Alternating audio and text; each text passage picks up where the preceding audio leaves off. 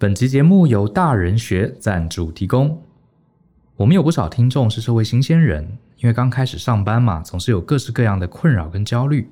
嗯，比方说第一天上班该如何建立起好印象？还有啊，电话响了我该接吗？如果电话那头问了我不懂的事，我该怎么回啊？如果面对老板啊，又更难了。像是老板交代了工作，我到底应该主动回报进度，还是等他来问我再说，免得打扰到他？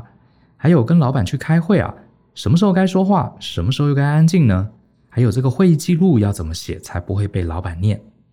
说真的，这些职场上的美眉嘎嘎看起来不起眼，可是却会大大影响我们的职涯哦。因此，大人学特别邀请周纯如老师帮我们开一堂职场新鲜人的基本功课程。周老师是专门帮台积电啦、鸿海、统一集团、中华冰室啊这些顶尖企业。训练他们的新进员工、专业幕僚还有主管秘书的 A 咖讲师很厉害。他很少对一般大众开课，所以啊，机会非常难得。如果呢，各位是即将进入职场的学生，或者是社会新鲜人，这门课会帮你建立起积极正向的观念还有技巧，让你的职涯迈出漂亮的第一步。欢迎透过本集节目的说明栏查看这堂课更多的资讯哦。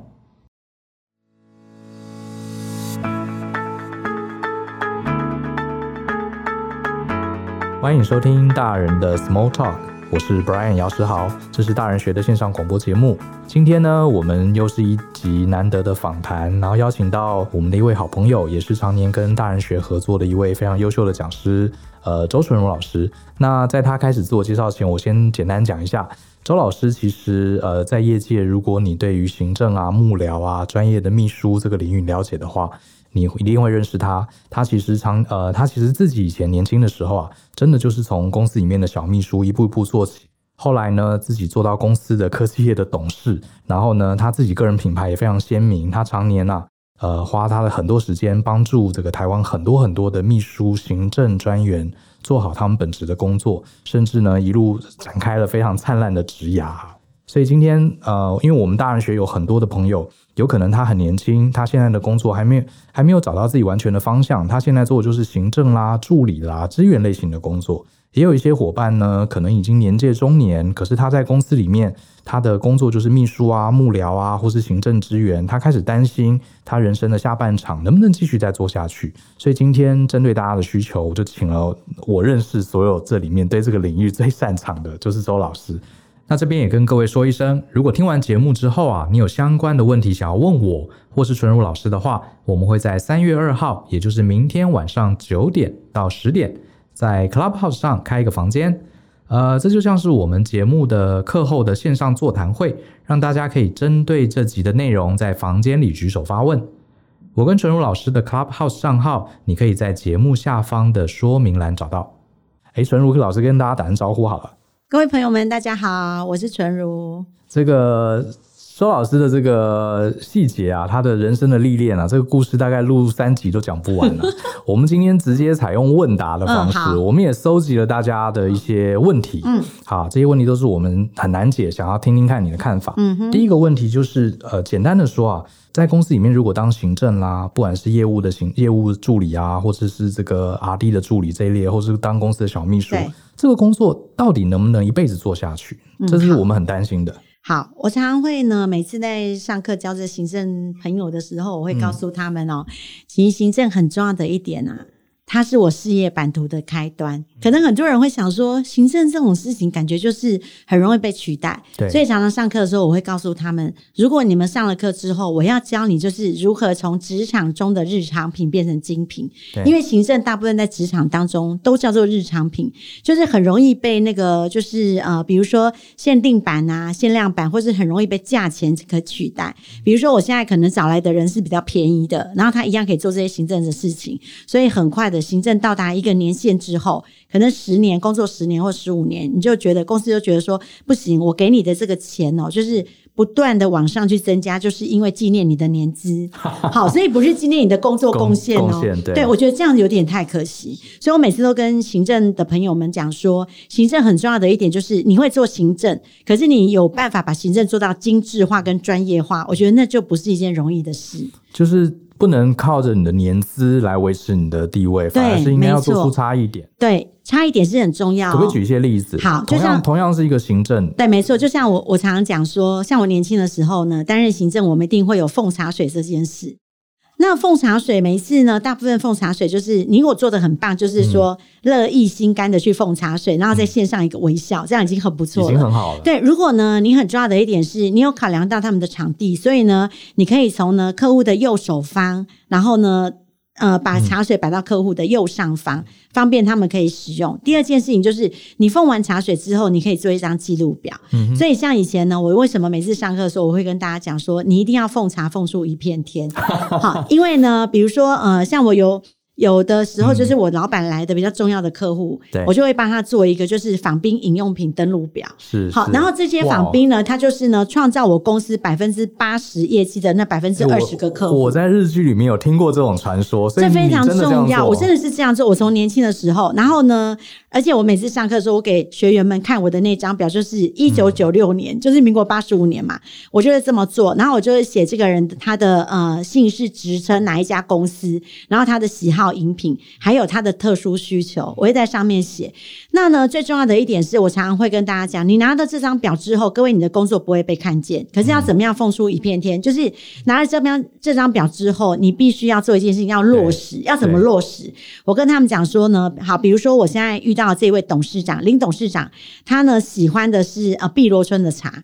那呢，这时候我给他碧螺春的茶，我不能就直接给他一杯碧螺春的茶，他无感。对，他觉得你们公司刚好。你准备的茶就是我喜欢，对，就是我要的。对，可是如果你说林董事长您好，这是你喜欢的碧螺春，为您奉上。哦、要加这一句，哎、欸，这时候他就会说：“哎、欸，你怎么知道？哦，我上次三月十五号与您开会的时候，您告诉我你喜欢碧螺春。那这时候他可能会说：哎、欸。”为什么你要特别记录我？因为我的老板跟我说你是我们公司最重要的客户。你知道，待会哈，老板在签约的时候，你知道，然后在跟他谈的时候，说真的，他订单都不能少下。真的啊？对，所以我的老板就跟我说，你超厉害。所以我从那时候我就开始觉得说，嗯、就是说很重要的一点，我觉得行政很重要的一点，你要让自己从成本变成创价，就是你每做一件事情，这个叫做成本的支出。说真的，公司请行政来就是成本嘛。是。可是如果我的成本里面可以变成创价，就很重要。像常常我也会跟大家讲，其实说真的，行政这件事情永远学不完。嗯。就像我讲业务助理。对。业务助理呢，他最重要的工作效率是把报价单正确准确的打好之后，让业务可以去传送报价单。很多人觉得这很无聊啊，我一直在做这个。对，可是工作的效益是必须要让这个报价单成交，所以要成交之前会有几个步骤。第一个。第一件事情就是有可能就是呃，你要做一个叫做追单罗列整理。好，比如说呢，我给业务同仁的时候，我给他报价单之前，我先记录我给了哪一份同仁什么报价单，我几月几号给他。接着呢，你到星期一的时候，你可以问他说：“哎，Brian，请问上礼拜五我给您的报价单，嗯、好，目前状况是怎么样？有没有需要我再协助的？”那你知道，通常是这样。我在上课的时候，我如果没这么讲的时候，你知道业务同仁他会是这样。同样，我跟他讲说：“哦，请你们要。”把报价单做罗列整理好，然后接着你要去做追踪，他就会这么做哦。哎，Brian，我上礼拜给你的报价单现在进行的如何？对，哎，这两句话是不一样。一樣这两句话，一句话是我在协助你，一句话是我在监督你。是，是，好，所以这时候同仁听了就会觉得，嗯，你你你是一一位业务助理，凭什么来来管我这个报价单怎么样？再怎么样也是我的主管要跟我讲。这个这个差异很对，所以我们对话里面就要讲说，嗯，请问有没有什么需要我再协助的？哎、欸，那他就觉得说你真的是在帮助他，而不是跟催他。不是只是说，哎、欸，上礼拜这个有几个客户，你现在做的怎么样？这是一副变老板的样子。对，这是主管讲的，不是我们讲的。反而我要说，哎、欸，你上礼拜 A、B、C 这个公司已经满一个礼拜了，对对对，有没有什么我要帮你的？对，没错。而且还有一件事情是，你从这里面就会展开一件很重要的事情哦。公司所有来龙去脉，凡走过必留下痕迹，所有的报价过程我通通都知道。然后等到如果业务离职的话，不用怕，为什么？因为这边资料我都有，都有，所以呢，我就可以直接呢、嗯、跟老板说，哦，没关系，这个 Brian 的业务离职了哈，啊，Brian 他之前经手过这些报价单，在这里我都罗列出来，对，所以呢，我可以很完整的给下一位业务同仁做后面的跟进跟跟催。那这样的话，其实说真的，你的业务已经。你的业务助理工作已经从成本变成创价，真的。所以我每次都跟大家讲说呢，看来就是行政，就像呃，之前我我每次在教行政课的时候，我永远都记得有一位老师说啊，教行政的老师哈没有用啊，因为公司哈不会帮行政花钱去上这些课。可是当我刚刚这么一讲的例子，其实你就知道说，这个叫做你没当过行政的人，所以你不晓得行政可以怎么当，当的非常优质，而且你可以让公司让自己从成本变成创价，我觉得是最重要的。对。你讲到这个，我觉得听了还真的很有意思，真的就是一些很微妙，可是完全不同的结果。对，没错。而且你看，你讲话的沟通技巧跟应对方式，会让你的同仁觉得团队的凝聚力也很重要。这个不上课真的不 还学不到。所以呢，业务助理呢，不是你来上行政的时候，我教你怎么样效率化的去做工作，而是让你的工作成为公司的效益化的准则。我最近听到一句话，我觉得蛮好的。对、嗯，他说啊，你在公司上班啊，真正优秀的这个上班族啊。嗯他不是对事情负责，他是对那个人负责。哦，对，没错。我觉得这句话嘛，就是说，哎、行政助理要呃，这个业务助理要负责呃跟催，要负责打打这个报价单。哦，有，这是对事情负责，我都做好了、啊。对，那我我就可以领我的薪水。可是进阶的上班族，他会对人负责，我要怎么帮助我的这个业务同仁？一步一步把这个单成交，对，这很重要。对，嗯，所以包括呢，我常常会讲，像呢，我们一个业务工作，业务助理的工作，还有中间一件事啊，嗯、比如说现在呢，业务他可能呃 fax 或是传真，或者是他可能 mail 给客户他这样子的报价单，那他给报价单之后，客户可能这时间他点他不会马上回复，等到客户打电话来回复的时候，业务已经出门了。嗯，所以这时候业务助理接到电话的时候，通常通常一般业务助理都是这么说的。呃，对不起，Brian 不在哦。你有没有他手机？对，哦，我有。那你打给他好吗？嗯，他有完成这通电话，是，可是我告诉他，你要做一件事情，这时候你的脑海里面马上要有一件事情，一句话叫做“一人销售全员服务”。所以呢，你就要马上呢，就直接说：“对不起，Brian 不在，我是负责的秘书，请问有什么我可以先为您协助的？”嗯，好，然后他就讲讲讲，哎，讲了之后就说：“没问题，我会为您确实转达。”好，所以这时候你就可以去转达给 Brian。这个最主要的是，你要让大家觉得说，这件事情是我们都知道的。我们是一个 team，大家都是对。对，而且当客户问我这个报价单的时候，哦，没问题，您是说报价单的单号多少号吗？啊，对，这个报价单上面有没有什么问题？让他觉得说，哇，我好像感觉我你们全公司人都很关心我，接轨，真的，这是很重要。所以，包括有时候我会讲哈，呃，业务助理还可以做一件很重要的事情，比如说，现在客户可能会打电话来说，哦，有关于这个呃报价上面，我是想要。问他说：“可不可以再给我们一点优惠？”嗯，好，比如说这也是常常客户会讲的。好，那这业务助理你也可以帮忙做一件事。嗯、呃，我看一下这个报价单内容，其实这个价格我相信他应该给你优惠了。诶，好，因为呢，我觉得他这个价格应该是把他的业务奖金都给你了。好，然后就说没关系，没关系，那个有关于这个部分，我会再请业务跟您联络。其实呢，这时候你已经在在客户的那个，这样会不会有越权的这个担忧啊？呃，应该是这样这么讲，就是说，等于你是等于就是帮你的业务同仁讲好话，是，是，因为业务同仁其实给的那个金额有没有？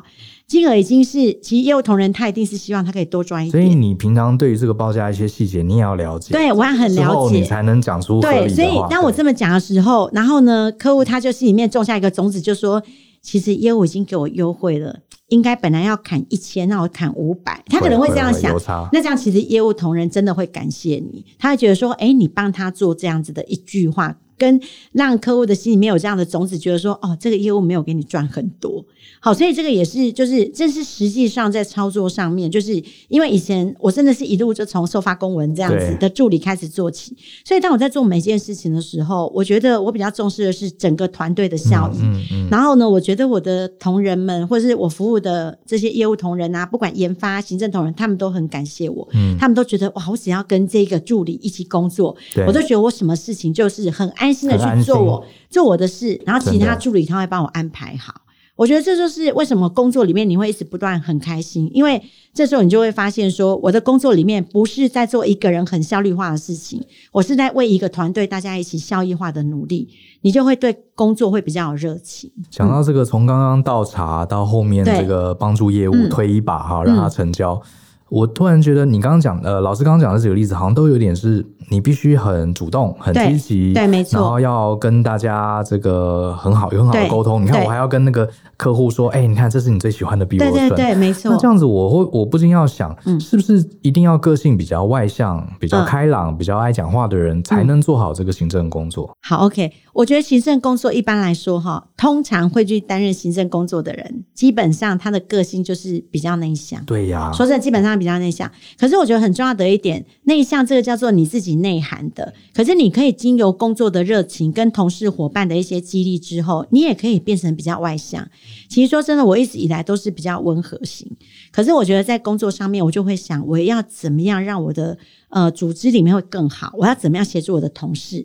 所以当我这么做的时候，我就会发现我自己就觉得我是这个组织里面的一份子。这组织的成败感觉跟我比较相关。我相我相对的，我认为呢，这个跟个性的内向外向，我觉得比较不是太大关系。我觉得比较大的关系是你的向心力。你对于这个组织里面，像我常常会说，呃，行政同仁很很多时候就是工作五年之后，他就会跟我说。我觉得我已经工作五年，我觉得我的公司没什么好学。然后常常在转职的时候，他们会这样问我，我就跟他说：“请问你的公司有没有继续经营下去？”他说：“有啊。”我说：“你公司只要继续经营下去，我想请问你公司的产品有没有变化？”有啊。我说：“那你学了吗？” 哦，没有。我说，因为你只想学你行政这一部分，你有没有想我要跟着我的老板一起接轨，在这个世界的一些动荡里面？还有就是说，跟我的老板一起学习一些职务的变化，你可能都没这样想。所以我说，只要你的公司存在，表示公司就是需要行政这个职能，所以你就必须要跟着公司学习跟成长。那所以，呃，通常我在上课的时候，我会问很多行政同仁呐，我会问他说：“你了解你的公司到底做什么产品吗？”客户打电话来问你公司的事项或是事情的时候，你有办法回答吗？还是你只是把这这份事情就是留言交接给业务？对，如果你有办法回答你公司的产品，表示你也爱你的公司，是你知道我的公司在卖什么，而且我每个月的薪水是从所卖的这个营营业所得来的。对，如果这样的话，其实我相信你会把自己从就业心态变成创业心态。那我每次讲创业心态的时候，那呃学生们就会讲说：“老师，可是我老板赚钱都没有给我们。”对，我说：“请问你老板赚钱没给你？那请问你薪水是自己生出来的吗？”对不对？然后呢，我就跟他讲说，然后他就说：“可是我觉得老板赚很多。”我说：“你怎么去判断很多？你在公司喝茶水，公司租金，公司冷气吹到冷，有没有？你要得穿外套，这些都是算谁的？”我说：“都算你老板的吧，对不对？所以这些算不算成本？也算啊。所以你不能只看这个报价单，哦，好像感觉赚很多，你都没想到里面还有很多成本。对，所以我常常会告诉他们，就是说，你如果担任行政的人呐、你真的要。”要把自己的位置看大，你不要看小，就认为自己一个是一个很容易被取代的。所以为什么说要让自己从日常品变成精品，就是这样。因为精品就变成你是不可多得。就像我常常在讲，你如果买个爱马仕包，你可能就是拿钱给他之后，还问他说：“请问我什么时候可以拿到？”因为你还得排队啊，才可以拿到包。那通常他如果说：“哦，你要提前拿到，你一定会做一件事情，我加钱加价。”对，所以你有没有想过，你有没有曾经是被别人等待的那个行政人员？那人家说，哦，哎，你上一个公司离开之后，麻烦来我这里，这样就是这样子的状态。对，所以讲到这个，我就很好奇，嗯、我自己有蛮多学生来上我们的履历课，或者写信来问我们问题。那很多是很年轻的伙伴，他可能二十几岁，第一份工作也不知道做什么，嗯、然后就。就做了行政哈这类的工作，然后他就会担心他未来的职涯。嗯，我三十岁、四十岁、五十岁，我难道就一直只能做行政吗？嗯，对。然后很多行政就是做做做做到中年，他发现好像呃在职涯上没有什么成长，他就跟朋友去开个咖啡店。嗯，好，很多是这样。到底老师看的比较多，老师学生非常多。对。呃，行政到底职涯之路有哪几种不同的走法跟变化？一定就只能呃，最后存点钱出来开个小店，上做个网拍，嗯，就只能这样吗？对，其实像我自己的话，我就是一个最好的一个见证嘛，因为我是从行政，然后后来我经历好几个部门的主管，这样，所以在这过程当中，很重要的一点，我都告诉大家一件很重要的事情。第一个就是，你宁可在熟悉的环境学不熟悉的事，嗯、因为行政熟悉的环境学不熟悉的，嗯、因为行政本来就比较保守。所以呢，对我们来讲的话，如果你的环境是熟悉，比如说我就在这间公司工作，然后这间公司只要有一个新的部门，或是这间公司有一个新的职务、新的业务范畴，我都希望我可以去涉略，我可以去学习。有新的你就先。对，这时候你很重要的一点是你必须自己要勇敢，并且主动的跟公司讲说：“哎，请问一下，哎，公司现在有新增一个专案部门，我可不可以试试看担任专案部门的助理？”那这样的话，其实你是不是就有一个新的？你还是去当助理，可是你要求去，可是不一样的。那你专案部门的助理，请问相对你是不是就开始在学习专案管理？那慢慢的话，你要给自己一个目标。所以我常常跟大家讲说，你在担任行政，如果你都一辈子想担任行政，也没有不好。可是你一定要扩张你的版图。比如说，我可能从呃，就是呃，办公室，比如说研发助理，然后变成业务助理，然后接着我可能变成管理部的助理。哦，那管理部的助理其实相对的，你就可以去学习管理部的经理在做什么事，然后你慢慢就往这个职涯上面去发展。你，你本质上还是助理，可是因为你不断涉猎新的服务、新的产品，最后你基本上所有的部门背后的运作，你也差不多懂，都可以了解。对，其实我自己就是这样来的。好，所以到后来就是只要公司有新的新进来的部门，然后我的老板就说你去一下。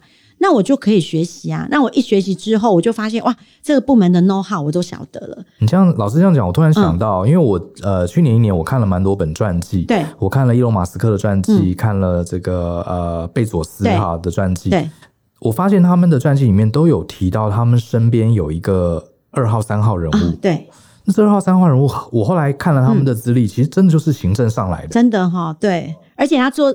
对，做事情真的很细心，对，然后都做到副总裁等级，对，而且他可以做到非常仔细，就是他把每件事情就是会勾勒得很详细跟清楚，嗯嗯嗯、然后每一个细微都可以做得到。对，那我再问一个很现实的问题：嗯、当行政好像通常都不是公司薪水比较高的，对，没错。那我真的这样这么辛苦做那么多事，嗯、我真的会有机会创造更高的薪水吗？所以这很重要的一件一件事情是，你一定要站稳之后，各位你才可以去要求。可是通常我们发现行政呢，他通常会去要求，都是他通常会讲一句话：我在公司几年？对，我在公司几年？这个就是我刚刚讲的，不是只纪念你的年资，你要用你的贡献度来纪念你的薪水。其实我后来呢，呃，到行政我。再到后来，其实我的薪水是算蛮高的，因为因为你的老板会发现，哎，其实你做的不仅是行政的事，你根本就可以取代一位就是业务主管，或者取代一位管理部的经理。我相信。所以这时候他就会发现说，你如果又把公司的流程制度化，你都可以了解得很透彻，甚至于帮他做优化。老板就觉得你不可多得，这时候你其实已经是非常好的储备主管的人选。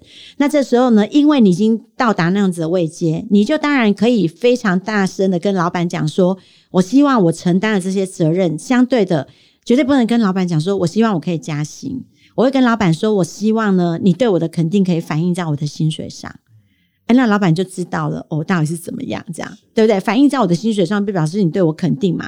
就像一位男生跟一位女生，你如果很爱他的话，你一定说没关系，我赚的通通都给你，给你一定是这样嘛？对，你不爱他，你怎么会给他嘛？所以当你这么讲的时候，老板肯定你的时候，其实说真的，老板都是聪明人。当你这么一讲的时候，老板就知道说你的薪水可能委屈了。那这时候你在讲，可是前面你一定要记得，我常常会跟很多行政的人讲，你一定要记得，你具备。三万块，你具备五万块的能力的时候，老板才会让让你去领三万块的钱。所以你具备八万块的时候，老板可能让让你领六万块。我在我的课程也跟同学讲过。对，所以你不要想说，哎、欸，我呢，呃，我觉得我自己觉得我应该有五万块。就你到五万块去做的时候，嗯、你会发现老板对五万块的价值是八万块的价值，所以你根本对老板来讲只是堪用。并不能让老板觉得哦，你可以做到超出那个价值之外的。现实的问题。对，所以我常常跟他们讲说，你认为多少钱，那是你自己认为。所以你可以用一个评估表去想看看，我领领三万块，为我们办公司创造九万块的价值，你自己要去估算。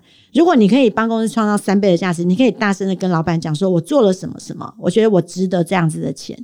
可是问题，你如果没有办法，你只是用你的年资来说，我做了多少年。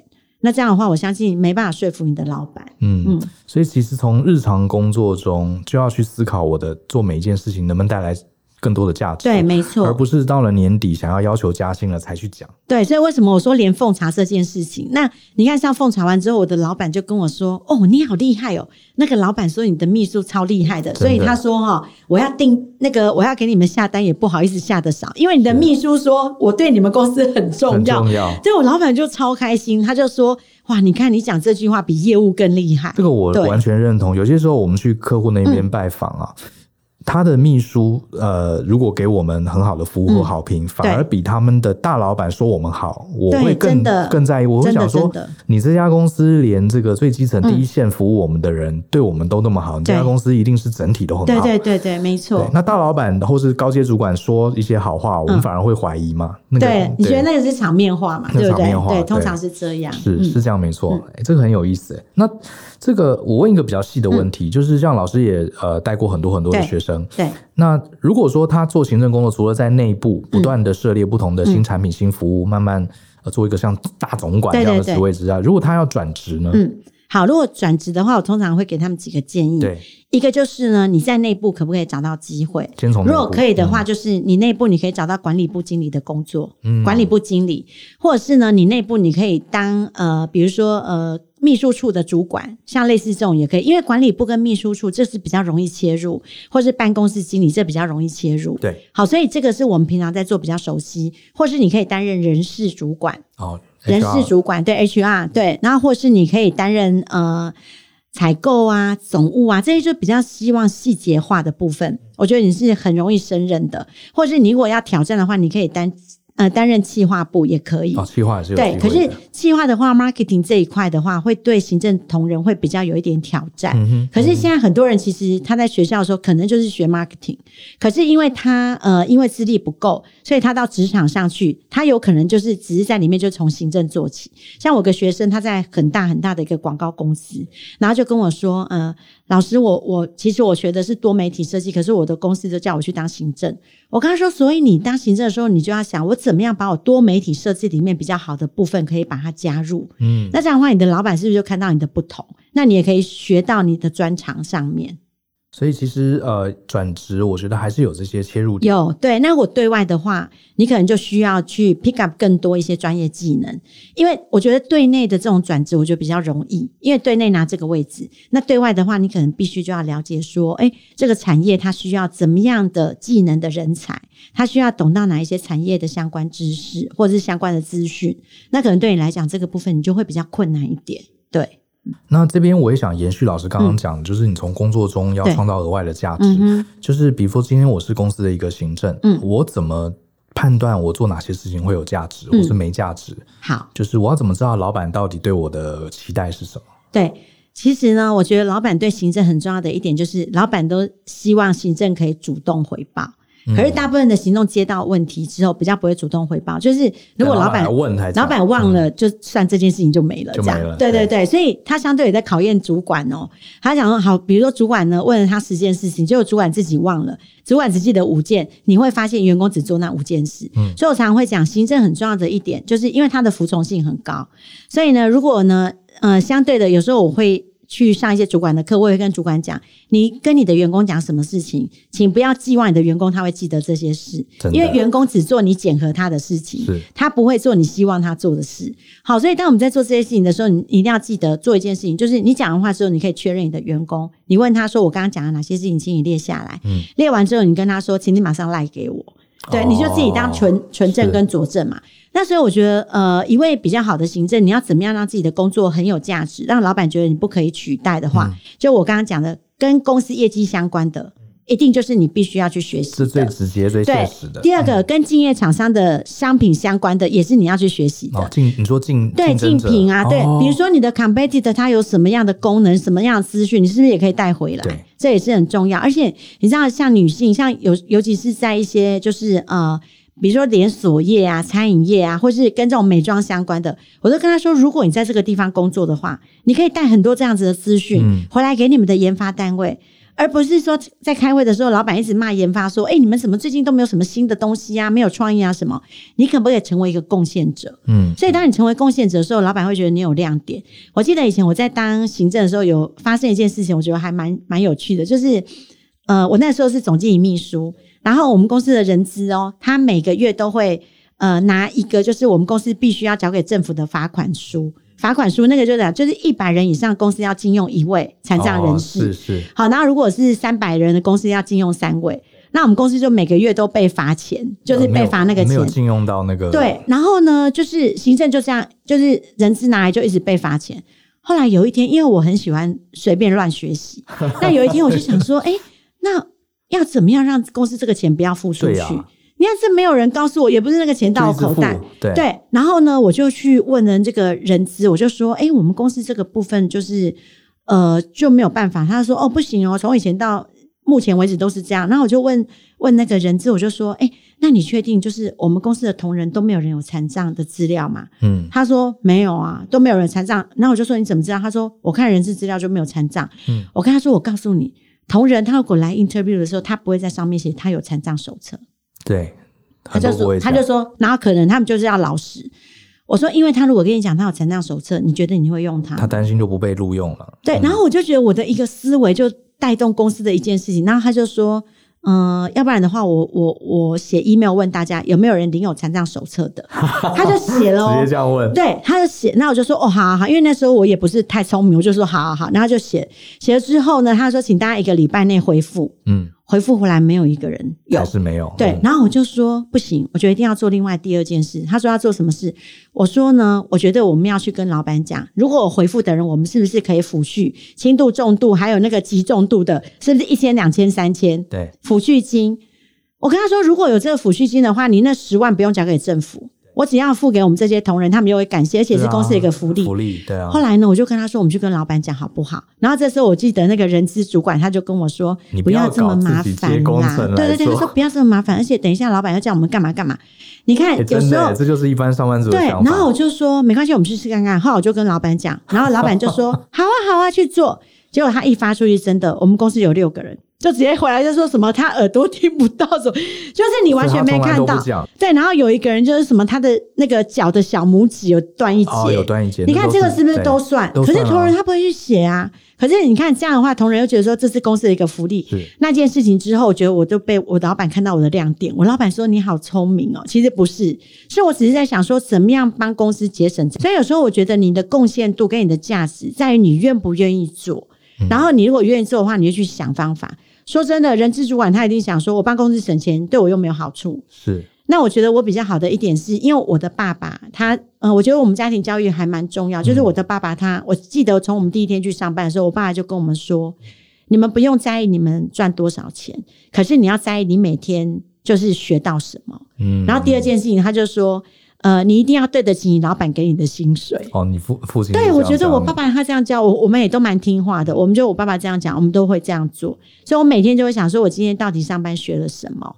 那我觉得说真的，也是不是说每一位行政都会这么成功，就在于你自己愿不愿意，就是让自己不断的去扩大你的版图。我觉得这是很重要。其实老师刚刚讲这些方法，你真仔细想都不难，都不难。很多人你问他，他都知道。对，可是就是很做不到。他一百个人里面会做不到一个，我就拿老师一开始讲那个倒茶的例子，嗯、这个例子其实什么日剧啊，什么都、嗯、都都常在演、嗯。可是我这么多年来，因为我当顾问，常一天到晚拜访客户、嗯，我这么工作二十年就遇到一次。对，我去过一家这个印象很深刻，嗯、在在药厂，在那个、嗯、在那个呃南港。哦。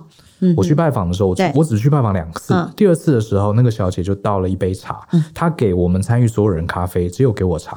嗯、她说：“姚顾问，你不喝你不喝咖啡，你你下呃下午不喝咖啡，只喝茶，对不对？”你有没有觉得很暖心？哇，我整个都快飙泪，真的，我就觉得这家公司。我一定要好好。那如果这秘书又长得这么漂亮，你就超开心的。你就你你对，而且光是这一点，你就对这整家公司就觉得会真的不一样。你就觉得整家公司不一样，观感真的会不同。然后你就觉得这样的人这么多年，我就碰过一个。对对，我大概被呃秘书倒茶不知道几千次，对对对，就这么一个。对对，所以你只要做到了。就马上拉出差别，对，真的。所以为什么我说，其实我常常在讲说，微差力就放在这里。是为什么你跟别人不一样？就像我，就像我常常会举例，我说，你看客户来的时候呢，哈，你只是接待客户，然后把他带到会议室，嗯、跟你带到会议室的时候，多跟他讲说，哇，谢谢您今天来。你看多这句话，客户就感觉就不一样。是是是。对，所以我的意思就是说，你到底愿愿不愿意做这件事，就会让你的工作差异化就会跑出来。对，其实嗯，你能做好一个好的幕僚，我认为你在感情生活上都会加分。嗯、真的，真的，真的，因为我觉得这是是一种服务心态。对，没错。我可以跟那个听众，尤其是男生，分享一个小秘诀。嗯，我很年轻的时候跟女生约会，不一定真的是要。就是纯粹女生哈，这样约会，我都会走马路的时候，嗯、我一定会让他走那一侧。哦，对，对，你说这个，他会觉得很感动，这，这很老梗，嗯、对不对？对对对，这好像没什么，就让他走里面，免得他被车碰到什么。可是你知道？好，我就言尽于此。我只能跟你说，效果超好。可是很多人真的做不到，大部分男生。我讲真的，对。我曾经因为做这样的事情，有好几个女生就整个用一个完全不同的眼神盯着我看，对，然后很感动，对对对对对，对，就这样子。所以，可是你看，大家都知道啊，嗯、这也没什么了不起。可是做的就少，对，可是做不到。为什么？我我我发现为什么有时候会做不到？嗯，因为呢，他心里面第一个想法就是我这么做得到什么？哦，我觉得常常就是。像包括工作上也是哦，很多员工会觉得说，那我多讲这句话有没有多一些薪水？嗯，可是我告诉他们，你要想，你多讲这句话，有可能创造你公司业绩之后，你可以稳定的收入。是，就是对你来讲的话，这间公司可能因为可能就变得公司更好，或是因为你的这句话，你的客户就挹注更多的订单，你的公司就会稳定。那稳定其实相对的，你就不需要再去找工作啊。对，而且我觉得这是一种，其实也不是对谁好，对谁的有没有效益的问题，嗯、是你对自己这个人怎么看嘛？对，没错。就像呃，我以前住美国很长一段时间，嗯、在美国你知道出入那个工厂都会习惯性帮后面人拉门嘛？对对。那我这个习惯就养成了。嗯、回到台湾，我也常帮人家拉门。可是在美国，大部分人会跟你说谢谢。对。可在台湾，很多人不会跟你说谢谢，嗯、他就他觉得应该，对，他就对，他就走进去。嗯、然后我同学就说：“哎，你这样变门童了，你干嘛帮人家拉？对他都没跟你说谢谢。”我后来想一想。我为他拉门，其实不是要得到他的谢谢，而是我想要当那个我心中比较优质的人。对对对，没错。我想要成为那个人。嗯、至于他有没有跟我说谢谢，其实不重要。我今天帮老板服务，我想要成为那个优秀的行政助理。对、嗯。可是有没有得到好处，那其实不是我的重点嘛。所以，对于自己的定位要很清楚，就是说，是然后你做每件事情，我真的觉得你不要做每件事情都要有所求，因为当你无所求的时候，你去做这件事情，你会觉得很开心跟快乐。嗯就像呃，因为我常常会搭计程车，那我每次搭计程车的时候，我只要一上车，计程车司机因为计程车司机常常会被客诉，客诉什么？客诉说哈，诶、欸、这个呃，客户说我绕路，好，那或者客户说他想走什么路我没有走，所以呢，就是说所有的计程车业者他们也会要求计程车司机要问说，请问你有习惯走的路线吗？错会这么问，对不对？那我每次呢，我讲的时候，我就会跟他讲说，没关系，司机大哥，这是您的专业，就是您看怎么走，反正原则上就是我可以。快速到达就好。嗯，我发现在这过程里面呢，我会学习到很多新的路。嗯，因为每天在路上跑是他们，我们不会每。可是如果我永远告诉他说：“哦，我跟你讲哈，我就是要走提顶大道，然后走基隆路，走哪里，然后再右转仁爱路。”你知道我这么一讲说，我永远只知道那一条路，我永远不知道有一另外一条新的路。嗯，可是对他来讲的话，因为他这样跟我分享专业，那我就知道说：“哦，这样走。”那这样子的话，其实说真的，他有没有绕路，你从你最后跳表就知道了嘛。嗯，他跳表的时候是两百块还是两百一十块，你就知道说哦，原来上次的那个路比较便宜，比较近，那你就自己就了解啦。你会定夺嘛？来收集一些情报。对，所以我有时候觉得就是说，很多人他会用旧有的思维去做事，嗯，他都忘记尊重别人的专业，所以呢，相对的，他做很多事情的时候自己不会成长。对。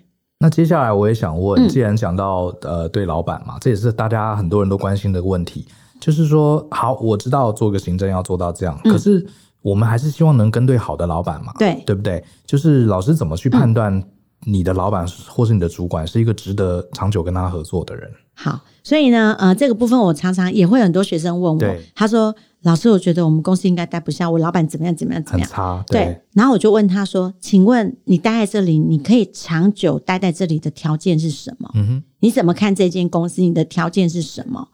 然后他就说：“嗯，我希望公司有给我发展的空间。”我说：“那请问你公司，你觉得你现在没有让你有什么发展的空间？”嗯除非你的公司就是可能业绩下滑的超严重，然后你发现公司老板也在跑三点半，然后公司已经快结束，对，不然我问他说：“请问你长久待在这里的条件是什么？”你要先定义下来，比如说。对你来讲，公司它有稳定性的发展，嗯，工作增加的话，你可以想这个工作的部分，我要分一三五来做。我常常会教很多人说，如果你觉得你的工作做的你觉得很没有意义的话，那你就要每天要做一三五的工作区分。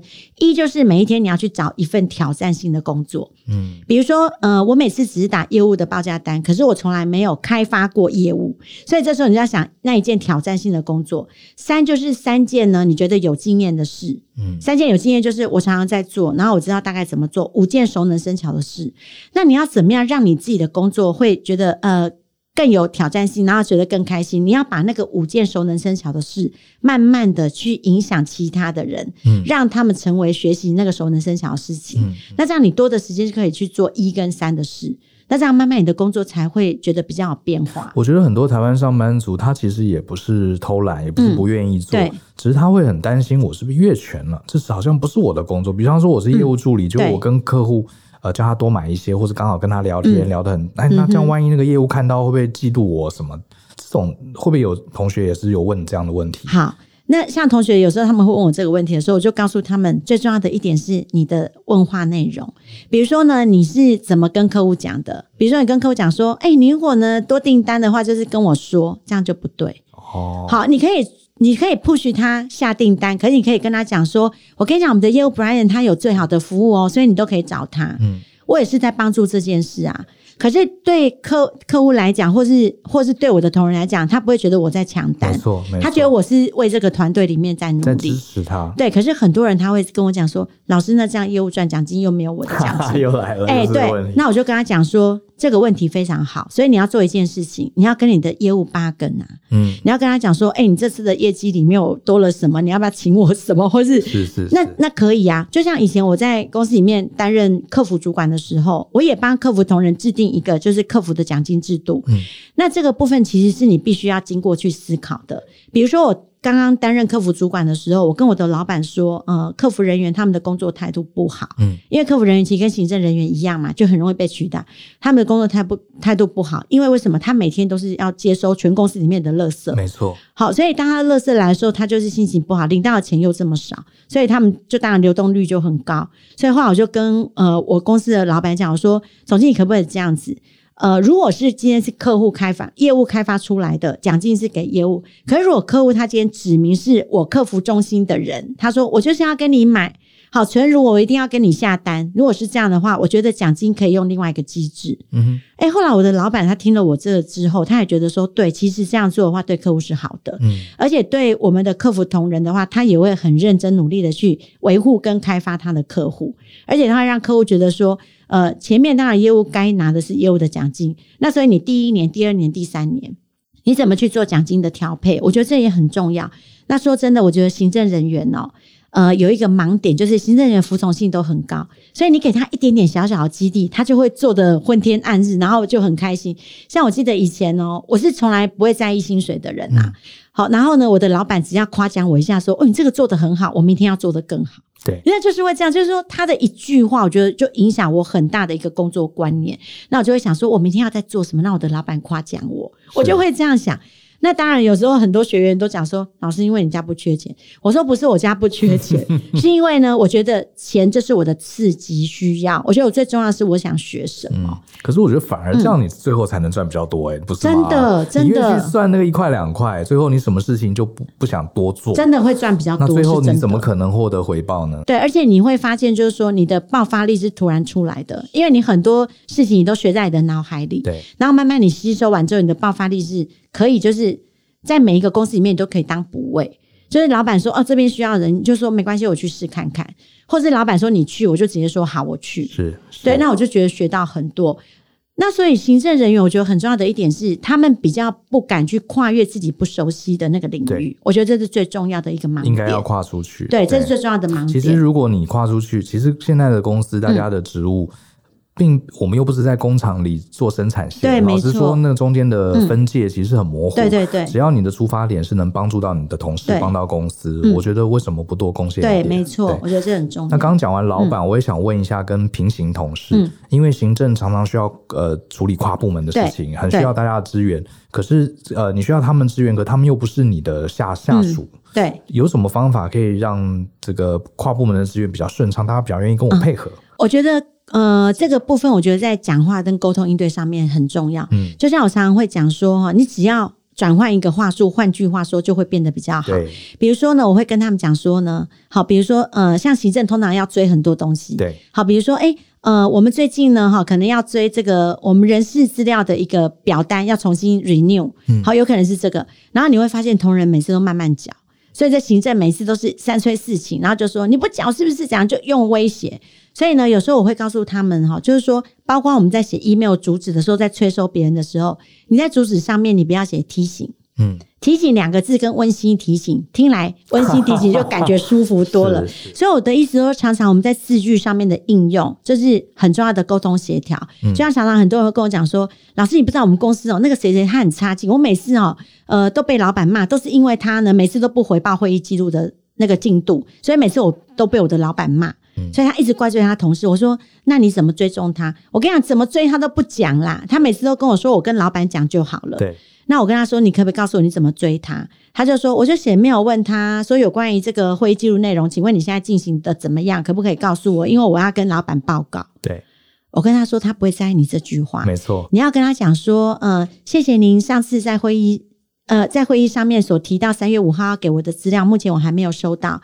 老板跟总经理都非常的关心这份文件，这样就好啦。嗯，我跟他说，这里面已经告诉他是谁要。对，老板跟总经理嘛，所以你在意这个干什么？是对，所以我说有时候是讲话的应对内容上面很，很多人说话的方法就是你要做 A B C，我才比较方便，我才比较顺利。对，所以大部分人都比较站在自己的立场去想这件事。觉得我干嘛帮你？我现在也很忙。对，可是如果能讲出背后的原因是老板要看，或者是这件事情你做了会帮助到大家，或者甚至帮助到你自己，所以你转换话术就会不一样。像以前我在。当秘书的时候，我催收很多东西，然后每次呢，我自己还会就是，我觉得我也蛮有创意，就是在行政工作里面做一点算，我就会用一个梗，就是说，呃，缴交文件竞赛，嗯，就是比如说缴交文件，缴交文件竞赛，然后我就在上面写说，如果第一名缴交的哈，秘书姐姐会送礼物。哦，啊，那同事就看到就会觉得很开心，那时候我赶快讲，这样好奇我也要得到礼物是什么？那其实礼物就很简单，礼物，可是他们就会觉得很开心。就是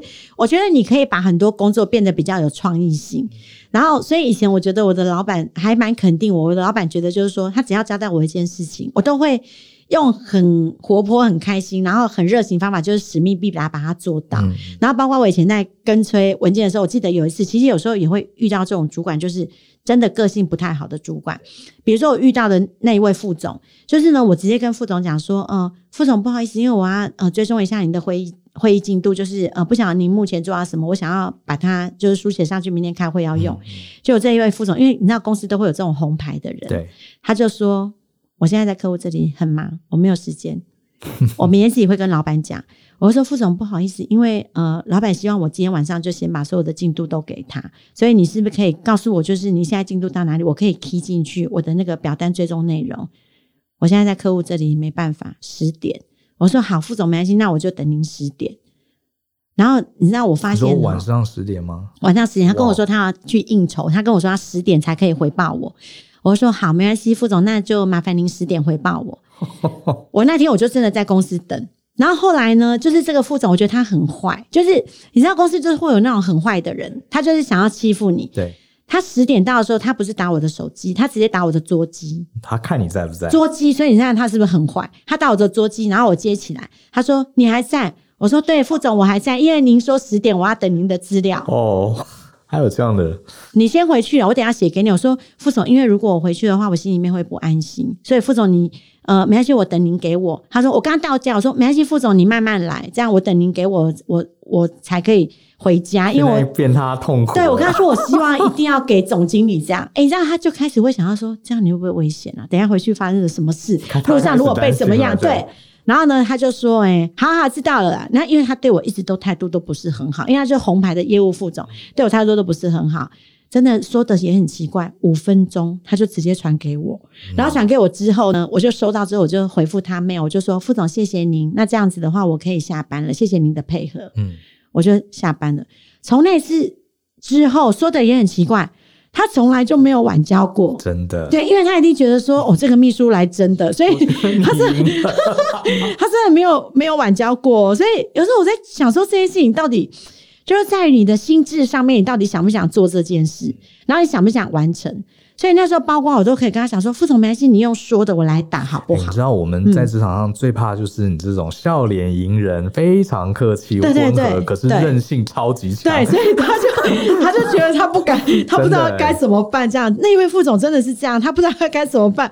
他说：“好好好。”然后他就真的五分钟哦，他真的五分钟之内他就传给我了。嗯，那我还告诉他，就是我要赶，因为我为什么要回给他？我要让他安心，不然的话，我觉得他可能会想说：“我他等一下回家什么？”然后。我还怎么样？我还回到家之后，我还写个简讯给他说：“副总，我到家了。”其实你看，同样遇到类似的状况，嗯，很多上班族就是跟这个主管怄气，对，或是或是很很生气，可是通常也不会跟他正面冲突。然后改天他就会想说：“管你死活，你自己明天去跟老板讲。”对，然后就他可能会讲，然后就就上脸书，然后就说这公司很烂，然后就很气，然后最后没错，这个事情可能又维续了半年。嗯对，就是反正最后也没解决。对对对，是。虽然你那天很辛苦，待到十点多，可是至少这个问题解决了。对，而且之后我发现那个副总真的，而且副总还跟别人讲说：“我跟你讲，他韧性很强，就是如果要求他什么事情，他就说他都来真的。”他这样跟同事讲哦，是，所以同事。同事们也会觉得，就是哎、欸，真的，就是我做什么事情，我一定真的就是一定要把它落实。这个这个故事真的太经 太经典，真的，我就很喜欢，就是把每柔能克刚哎，对，然后我就觉得没关系，我就把每件事情做好，因为。为什么？因为我遇到的主管非常凶。如果今天我没有做好的话，明天我上班我还是会被骂。嗯、所以我觉得我不如今天就把事情做好，我回家可以安心的睡觉。是，对，我就觉得这是工作里面很重要。所以常常有时候他们会说：“哎、欸，老师是不是因为你遇到的主管很好，很好，所以你就……我就说，我告诉你们，我现在印象最深刻就是对我最凶的那一位主管。嗯、可是我现在最感谢也是他，因为如果没有那一位主管这样子就是要求我的话，真的我今天不会这么厉害。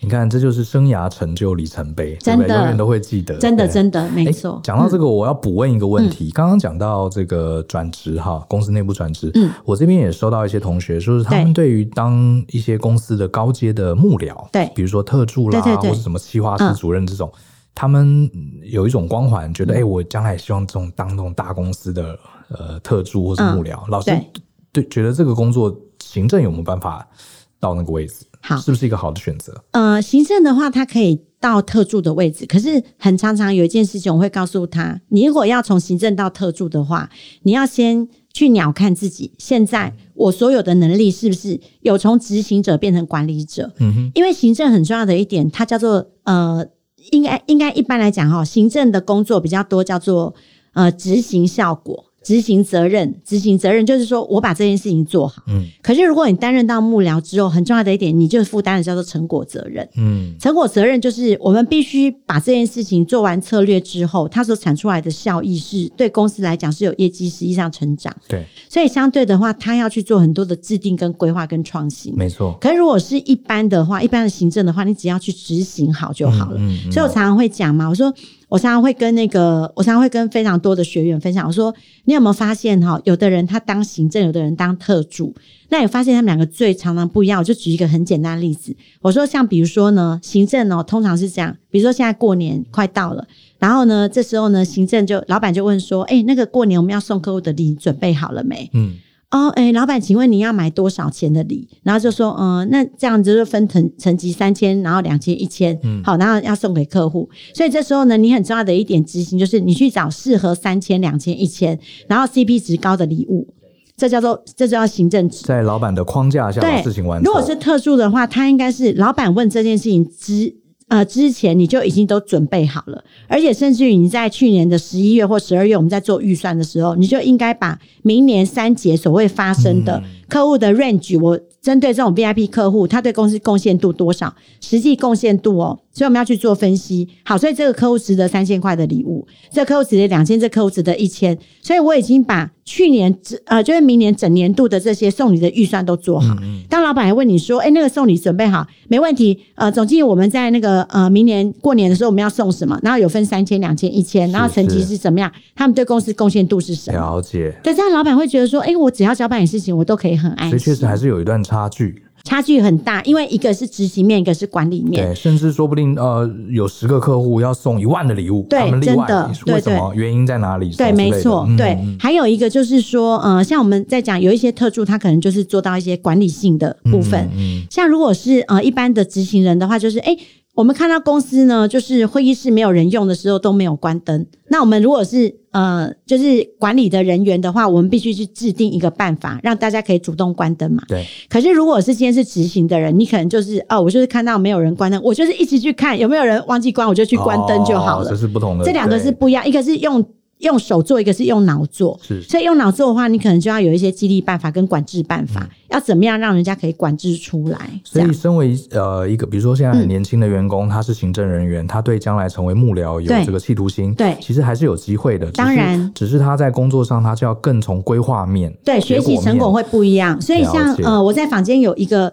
有有一个训练，我的训练是分两层，一个叫做初阶秘书班，对，然后一个是高阶行政幕僚。嗯，高阶行政幕僚里面，他就会学到请采购验收，嗯，好，公司的管理制度流程，公司的表单规划，他学的就不一样，就跟我们的那个初阶不一样。初阶他就是执行。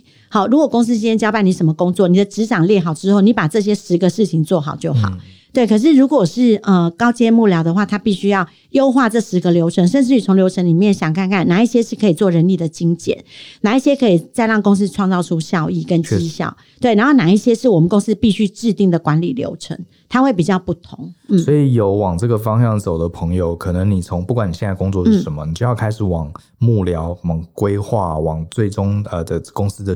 体制对，要最终的结果对，怎么优化去思考？对对对，要去学习。嗯，对，好，这解释非常非常清楚，嗯、大家应该可以理解。好，那呃，我们也来问最后一个问题好了，就是我代替比较年轻的行政或是秘书的这个听众来问，比方说，呃，今天一个听众他可能二十五六岁，对，然后他还对自己的人生方向还很迷惘，嗯，他也不知道他将来要做什么，嗯，然后他现在可能从一个行政或是秘书哈做起。那对这样的一个年轻朋友，呃，如果他想要学习，他想要加强自己，你有没有什么比较呃一般性的建议？因为他还不知道他去哪里。嗯、好，通常哦，就是呃，这就是职场的新鲜人呐、啊。然后或者是像我们职场新鲜人的课程里面，我们都有教到，就是说，因为你进入一个职场里面，说真的，你不晓得，你不晓得哪一个是最适合你的。对，真的。所以我常常都说，你要做一件事情，先进到产业。嗯。因为每一个产业都有行政。所以你进到这个产业之后呢，你从里面去观察，哎，这产业里面可能有行人、身材严管，嗯，好，会有分这几个部门，所以你就要想说，哎，我是对行政比较有兴趣，还是对财务，还是做对研发，还是我对企划，或者是我对于管理？所以你要从行人、身材、严管这六个部分，你每个都去。就是你好好的去 survey，然后去看一下，说哪一个我觉得比较有兴趣。嗯，如果有兴趣的话，你在你现有的工作以外，你可以呢花一点时间去 pick up 那一个工作里面它应该要有的。是，像比如说以前我在当研发部的助理的时候，因为研发。因为我本身是气管系毕业，所以其实研发对我来讲我是看不懂。可是呢，我很重要的一点是我在帮他们做档案管理，在做规划的这个过程当中，我就想我以后绝对不要再研发，因为这个东西我都看不懂。因为研发那个东西都非常专业，看不懂。对对。可是我是想到说，那我要做一件事情，我怎么呢让公司所有研发出来的这个。旅程就是历程，研发会有每个 version 嘛，每个版本，这个历程可以做得好。嗯，所以这时候我就会直接就是呃提出来，就是跟我的主管说，我想要做一件事情，就是呃研发的整个研发的档案管理。嗯，那这样档案管理的部分就是会深入的，会到整个部门去，那每一个部门就。看到我这样在做，因为你有办法把研发的这个历程做得好，因为这个历程涉及到所有的部门，相对的公司的 know how 就会建制出来。嗯、所以后来就管理部他就跟我说：“哎、欸，那你可不可以把我们管理部的什么什么再做一下？”我说：“哦，好啊。”所以相对就变成我就是跨到管理部这里，然后开始我就了解管理部的一些稽核规划，对，然后检核点是什么，那我就慢慢就去涉略。那涉略的过程当中。呃，我觉得还还有一点是我从来不会给自己设限，就是只要有人给我什么学，我就一直学，所以我从来不会设限。那我就从研发部的助理，我就变成管理部，也了解，然后慢慢我就成为管理部的副理。嗯，那我就慢慢就越来越了解所有公司统筹。那管理部的副理，他有时候要参与，比如说我们公司要做呃一个会展，嗯，会展通常都是企划的人要做，可是管理部要帮忙 survey 啊这些，那我就从里面我再慢慢去学会展里面到底做什么。然后从计划里面再去了解，诶，计划的活动规划怎么做？就是这样一步一脚印，然后不断扩张自己的版图。我觉得我非常非常喜欢这个答案，这个答案非常务实。嗯、对。呃，我常讲嘛，就是今天如果你去法国玩，你就赶快把法国菜看到都吃一吃。对，没错。你不要去了法国玩，你又想吃牛肉面、吃卤肉饭。对，没错，没错。就是你，你对未来，呃，我们年轻的时候，谁对未来很清楚？嗯、都不清楚。没错。可是既然你在这家公司做一天，你就在这个产业了解你这家公司所有相关的知识，嗯、先先去了解一轮。这以后对你真正找到路之后，你一定都会有帮助嘛？对，所以我我每次都是讲，其实行政是最好的基本功。为什么？因为每一家公司都需要行政，所以呢，不如就是这样。你现在呢，就去找一家就是诶制度体制完好的公司，那你就在里面就从小的行政开始做起。那你从行政开始做起之后，你可以慢慢了解说，哦，其实我发现我好像比较喜欢企划。嗯，那这时候呢，你就可以自己再去深耕企划的这一块，想一想，就是，哎、欸，我如果做企划的话，我有哪一些不足的？好，就像比如说，像我自己，我也是先大学毕业之后，我是先工作，我才去念研究所嘛。然后研究所的时候，我就发现说，哎、欸，其实呢，我对于这个呃 marketing 还蛮有兴趣的。好，所以我就去，我就会再去 pick up 那一块。嗯，对，那你就发现说，哎、欸，当公司在开会的时候，讲到形象的部分，你你可以搭得上话，然后人家就会发现说，你好像也懂这一块。对，我觉得这样子是比较好，就是它是一个基本功。那我我觉得最好就是第一件事情是我们担任行政的人，你一定要有安心领薪水的这个这个感觉嘛，因为不然的话你会觉得说，哦，这间公司如果小小的，然后就是公司感觉又薪水不按时发，对，你都没办法温饱，你怎么有可能再去学习？确实。可是如果你确实这间公司它每个月都有固定给你薪水，就在里面学习，我觉得这是最重要的。其实老板也希望你多学。是啊，因为而且我每次都跟呃所有的。员就是学员讲哈，我都跟他们讲说，其实你有没有想过一件事？